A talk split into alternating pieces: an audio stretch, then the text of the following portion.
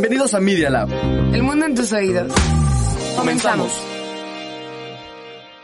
Los hechos, comentarios y opiniones expresadas en este sitio y programas son responsabilidad de quienes los emiten y no reflejan bajo ninguna circunstancia el punto de vista de la Universidad Panamericana o de sus autoridades y o representantes legales. Al colaborar, los participantes aceptan las transmisiones sin fines de lucro. Escuchas Media Lab.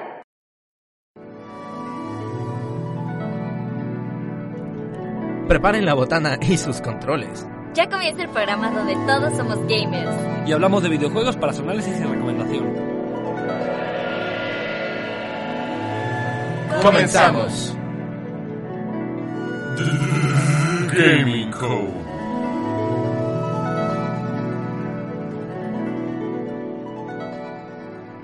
Hey, ¿qué onda gente? ¿Cómo están? Sean bienvenidos a este su DLC número 7 de The Gaming Code. Hoy les traemos un juego muy especial que nos trae de vuelta a las tierras de Liberty City, pero ahorita les explicamos qué onda. Pero como siempre, se encuentra conmigo Marianita. Hola chicos, ¿cómo están? El día de hoy también tenemos un invitado muy especial. Sebastián, por favor, preséntate. ¿Qué hay? Yo soy Sebastián. Me invitaron unos compañeros para poder hablar sobre un juego que me apasiona bastante y una pequeña joyita olvidada. Así es, señores, estamos hablando nada más y nada menos que de GTA Chinatown Wars, mejor conocido como GTA CW. Entonces, vámonos a dejarnos de tonteras y vámonos directo al meollo del asunto. Vamos a hablar de la historia y de todo lo que envuelve Chinatown Wars. Vámonos. Historia. Eh, Joe, Joe, Joe. Pues te- tú eres un pequeño little dude llamado Hong Lee, que tu padre tristemente murió de una manera muy honrada. Bueno, fue asesinado, ¿ok? ¡Wow! No puedo creerlo. No me lo esperaba. ¡Qué impactante noticia! Y pues tú al darte cuenta como, como cualquier protagonista decides tomar venganza porque pues un cliché, ¿no? Eh, a esto te das cuenta de que quien lo mató o quien está atrás de todo esto es una persona que se encuentra en Liberty City. Porque tú estás en tu linda China socialista, así que decides viajar para allá a averiguar qué está pasando en este mundo del capitalismo. Curiosamente decides llevarte una reliquia familiar, que es la espada de Yu, Yu, Yu Hyun. ¿Cómo se dice? Disculpen. Se- sería como Yu. Yang. Yu Yang. Ok. Es que, es que se trae J, pero entonces no sé cómo, cómo pronunciarlo correctamente. El punto es que tú con la poderosísima espada, inserta el nombre correcto aquí, llega a La Liberty City pronunciación correcta sería. y procede, bueno, eh, bueno, eh, digamos que la cosa no está tan tranquila ya que en cuanto llegas, bang bang, eh, muy, muy, muy típico de Estados Unidos, ¿no? Muy school shooting, llegan y el atraco. A ti te empiezan a, a balear, tú quedas inconsciente y cuando despiertas dices, madre mía Willy, ¿dónde estoy? Evidentemente te das cuenta de que tu espada, eh, inserte pronunciación correcta aquí, ha desaparecido. Entonces escapas de donde te tienes secuestrado y comienzas a nadar con el único objetivo de encontrar tu poderosísima espada de inserte pronunciación correcta aquí. A partir de ello comienza tu gran aventura en Liberty City que va a girar alrededor de la venganza, una espada y dumplings. Sebastián, cuéntanos un poco más. ¿Por qué ok. Vaya, un maravilloso resumen. No, no lo pude haber puesto muchísimo mejor. Termina siendo de que eh, a lo largo del- de la historia el protagonista se, como, dijeron, se entera de que es el tío y pues se termina siendo un protagonista un poquito odioso, precisamente porque está simplemente así como de sediento por la venganza y así como de, oh, me tengo que vengar, dice, quítate de mi lado, nadie, nadie me importa, ve tú, ¿yo qué? Me quiero matarlo. Oh my god, ¿estás diciéndome que el jugador no logra desarrollar esta empatía con el protagonista por sus instintos tan animales? Para nada, para nada. Para nada que, o sea, para nada los desarrolla o si desarrolla empatía. Ay, Dios mío. Para nada desarrolla nada de empatía, absolutamente nada, ni una pizca de empatía. Es Esa persona merece morir. Pero díganos, ¿qué otro personaje des- eh, vamos a encontrar alrededor de esta historia? El tío, el famosísimo tío del Juan Lee. Oh my god. ¿Y este tío? ¿Este tío qué? Cuéntenme. Ah, pues nada, que mató al papá, ya. ¿Y ya Y no tenemos más datos? Dice, ah, no, pues nada. No más, anda bien fresco el pan. Qué agradable sujeto. Me parece que sí, ¿eh? Me parece muy fresco su idea. Ay, bueno, pero dejándonos la historia del juego de lado, ahora toca a mí el lado de hablar de lo técnico. Este juego, obviamente, como ya lo sabemos, fue desarrollado por Rockstar Games, más específicamente Rockstar North y Rockstar Leeds, que son otros muchos de las como subramas de los estudios de Rockstar. Y este fue lanzado oficialmente y originalmente para el Nintendo DS el 17 de marzo del año 2009, ya casi 11 añotes. Para el Nintendo, bro. La empresa hecho, más family friendly del mercado. Pero bueno, este juego también fue porteado después a la, a la famosísima PSP, a la PlayStation Portable, el 20 de octubre del mismo año, después a iPod y iPad, el 9 de septiembre del año que viene, o sea, 2010.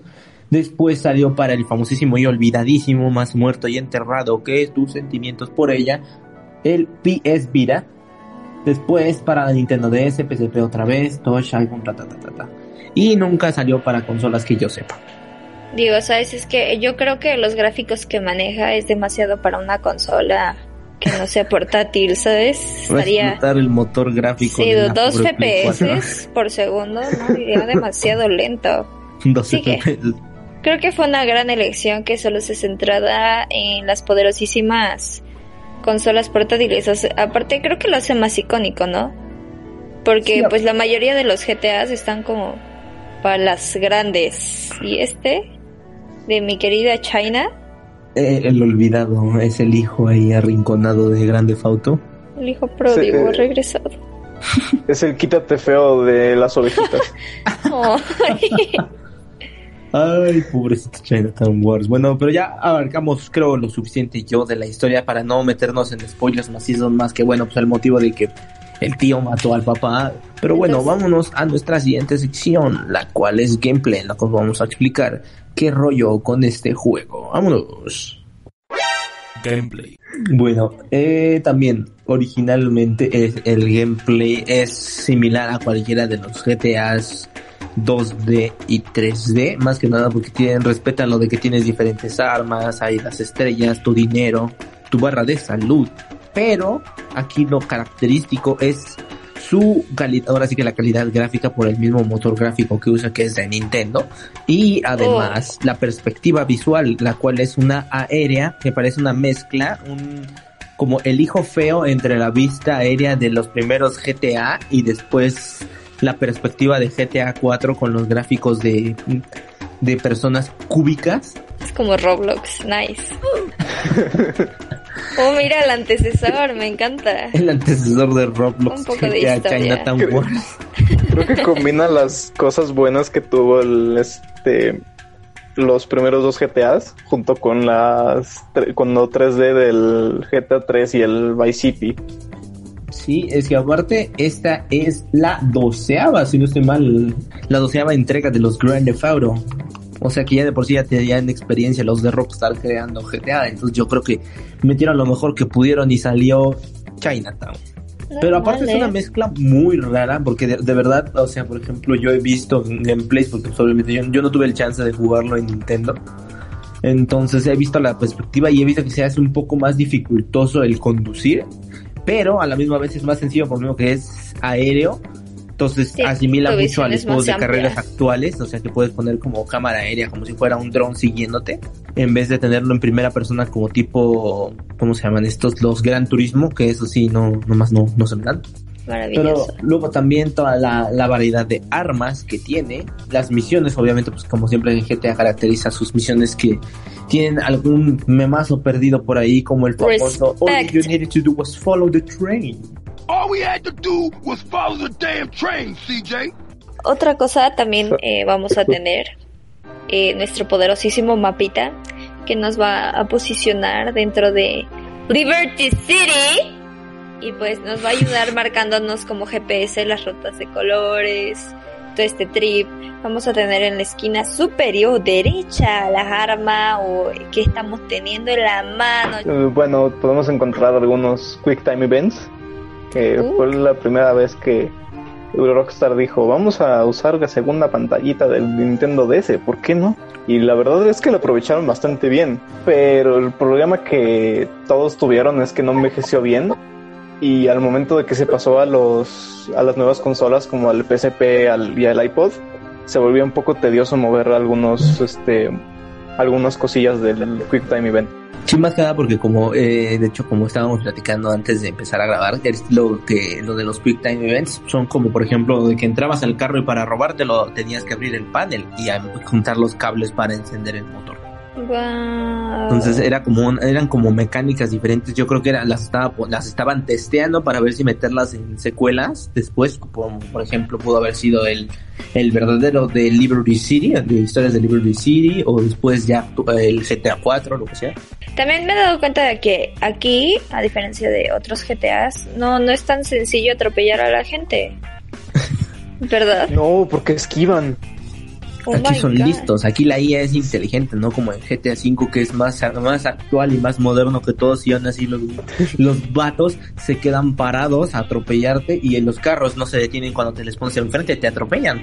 Claro, me, eh, alto, alto, me acaban de confirmar que precisamente el IQ promedio de las personas de Liberty City es de 200. Impresionante, ¿no creen? Maravilloso. 200 por cero, yo creo. Eh, Ay, pobre gente de Liberty City. Pues, ¿qué, ¿qué, más nos puedes contar aparte de los Quick Time Events, Sebastián?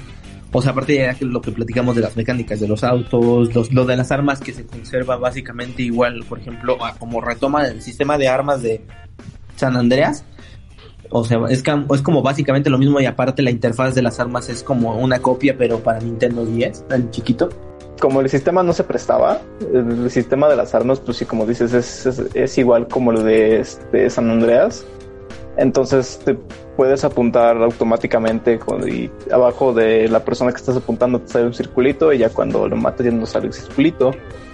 Y este, y al momento de que tienes que conseguir las armas, también incluyeron un sistema de un celular que este, como dicen mucho en GTA 4, el celular se usó nada más para, para colgarle a Roman y acá en Chinatown Wars lo adaptaron bastante bien. El sistema de celular que es comprar eh, las armas y vender las cosas que tienes para que tienes en el inventario o este comprar las cosas de tu objetivo. Vaya, vaya, son mecánicas que debieron meter en GTA 5 para no estar moviéndote de tienda en tienda para comprar cada tontería. Que bueno, que también lo puedes hacer en el menú, en el menú rápido, pero pues el precio no es el mismo, entonces no furula. Pero es el cobro del envío del eBay. te cobran el envío como los de los de Amazon. Ey, el, el, el Rappi. El Rappi. Ya te lo, el, Rappi ya te lo estaban cobrando.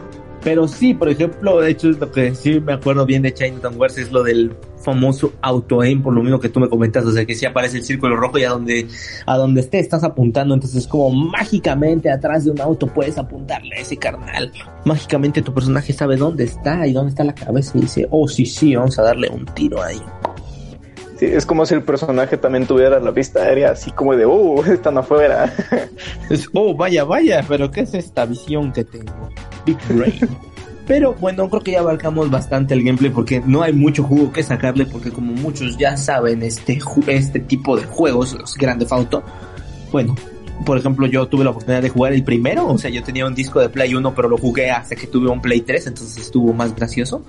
Yo de verdad me daba mucha risa de cómo te atropellaban y el grito que pegaba el personaje cada vez que estaba un auto o, cuando te caías en las vías del tren, que o sea, caminabas tantito y después era te electrocutabas todo macizo y ya después era you die. Ahorita recordando esos buenos momentos de Chinatown. Me acuerdo que cuando salió para teléfono, bueno, para, pues sí, para iPod, mis amigos y yo nos juntábamos con, con el iPod de un amigo y decía, el que se muera primero gana. y contábamos el tiempo. a ver qué hacía cada quien. Te Pero cronómetro obviamente le ponen enfrente a un vato. No le veo fallas a su lógica. Y como no, pues no teníamos dinero, éramos así relativamente morrillos. pues este pues sí, usábamos ¿Estás la diciendo que la ¿Estás diciendo que la pobreza es cuestión de edad? Eh... ¿Qué? No, no, le hagas caso, así, se pone de vez en cuando, no le hagas. Tú creo que en algunos momentos, o bueno, no creo que en ese veamos con estos padres así como de, oye, quiero comprar un juego de violencia extrema donde quiero matar un buen de gente y el personaje se quiere vengar de su propio tío. No sé, yo diría, sounds legit, hijo, ¿cuánto cuesta? Cierto. Dime cuánto cuesta. Precio y detalle. Bueno, llegó mi parte en la que siempre les recuerdo que algo muy importante de los videojuegos es el soundtrack, esa música que nos acompaña durante toda nuestra travesía en cualquier juego, sea sea de acción, sea de aventura o sea de terror, todo juego tiene su soundtrack característico y este juego no es la excepción ya que es una mezcla como entre un, un GTA normal, una música de GTA normal con barrio chino. Entonces es una mezcla muy rara y muy interesante. De hecho, la cual, un dato que Sebastián me gustaría que dieras a, conocer, que yo, por ejemplo, me lo acabas de decir. en algunas este, versiones de Chinatown, si no me equivoco, o no sé si es en todas, o no sé si es en algunas, eh, salió una radio especial para Deathmau. Entonces eh, podías escuchar pura música que hacía Deathmau en esos, en esos años. Oh, damn. Eso suena suave, hermano, suave. Pero bueno, los voy a dejar con la piecita de este soundtrack Chinatown Wars y nos vemos en nuestra última sección. Regresamos.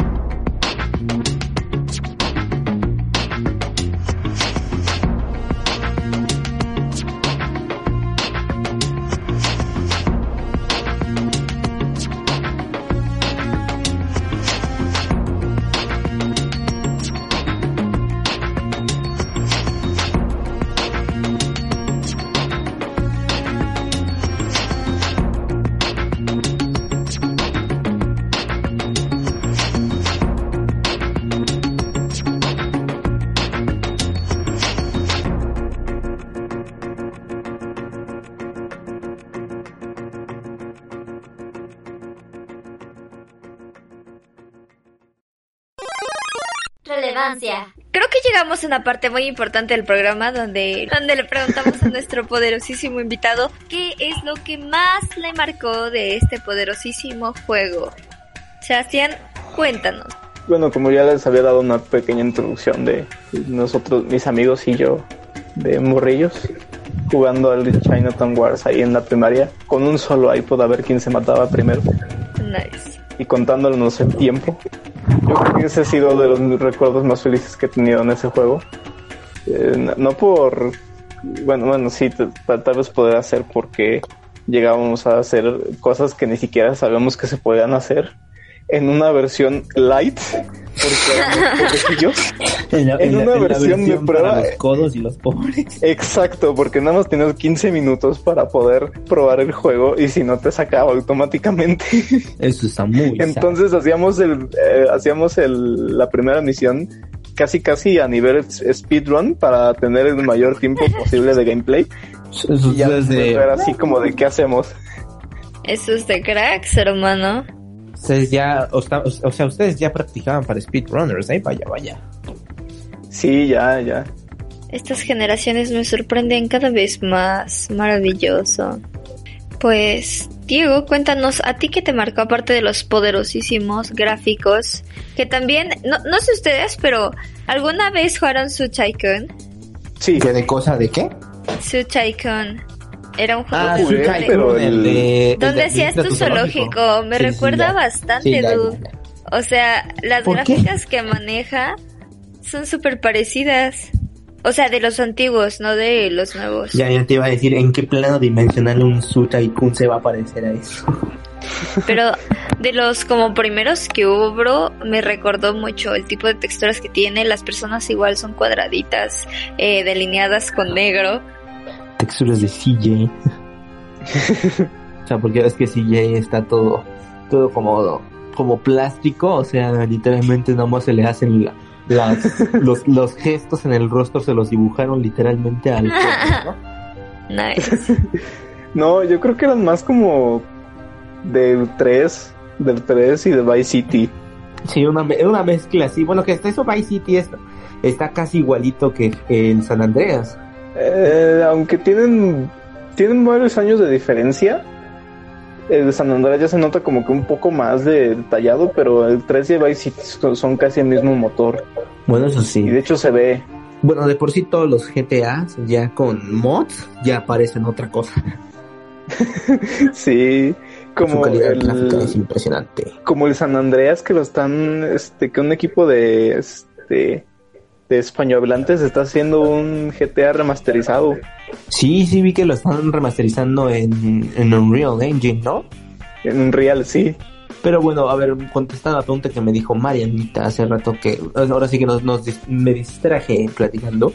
La, la cámara que les digo que de verdad me incomoda mucho, que es una perspectiva mezcla GTA, GTAs originales con, con mezcla Vice City, entonces no, no me acostumbro y aparte el auto aim. O sea, qué tan, qué tan difícil era hacerlo como como los, los Residente Maligno, que aunque estuviera como en vista ter- tercera persona, después te acercaba para que pudieras apuntar. Mínimo, así hubiera, yo, yo lo hubiera sentido así más cómodo y más realista, pero no puedo exigir mucho porque era para Nintendo, entonces creo que mi queja es en vano. Sí, el motor yo creo que lo permitía, así como de "Ah, vamos a hacer primera persona y Nintendo ¡Ah! ¡Mátame! O sea, yo, dudo, yo dudo que hasta los mismos de GTA hayan dicho, ¿por qué estamos desarrollando esto para Nintendo en primer lugar? Y bueno, como siempre, Sebastián, este, en el programa tengo una costumbre de hacerle la pregunta al invitado de, o sea, primero cuál es la experiencia que lo marcó, pero ya Marinita esa pregunta me la clavó, entonces te voy a preguntar a ti, ¿qué, qué recuerdo tienes aparte de tu, bueno, ya nos platicaste el recuerdo de tus amigos en la secundaria, me dijiste, ¿no? Secundaria, que estaban jugando con el Light. Sí, Bueno, ¿qué qué otro recuerdo tienes de ese juego más memorable aparte de estar practicando para speedruns en la, en la secundaria? tal vez en esa cuestión de speedronear en esos 15 minutos llegué un poco al como al primer cuarto del juego. O sea, llegué, llegué tan lejos en esa pequeña parte de así de speedronear y todo eso. Porque me decían, mata a este enemigo y agarraba el coche y lo mataba instantáneamente. Casi como en el Warzone. Entonces, casi siempre fue así como de, hey, vamos a... Voy a tratar de llegar lo más posible en esa versión light. Y, de ahí en fuera nada, nada más. En general te- terminé el juego, no en este, no, no lo compré, tampoco pude comprarlo. Este, terminé te- eh, viendo el juego en puro gameplay. La verdad lo recomiendo, sí está muy, está muy bueno. El gameplay está bonito, eh, a pesar de tener tanto, este, mucho problema con los autos, pues como que te vas acostumbrando en un tiempo. Bueno, Sebastián, gracias por tu poderosísima compañía. Nos encantó tener un invitado tan fabuloso, maravilloso y agradable. Así que, y obvio, gracias Diego por estar siempre aquí, aunque seas mi achichintle. Gracias por estar presente, dándome tu apoyo. Gracias a ustedes por seguir escuchando nuestro poderosísimo podcast y los dejamos con una última canción. Espero la disfruten. Y recuerden. Espera, que, que, que, basta ya, basta de cursilerías, me acabas de robar mi trabajo. Primera, este es nuestro penúltimo episodio, raza, entonces quédense atentos porque nuestro último episodio es una sorpresa especial, la cual empieza con un nombre clave, Dovakin. Entonces, nos estaremos viendo la semana que viene y recuerden. Jugar y vivir, más, más de una vez.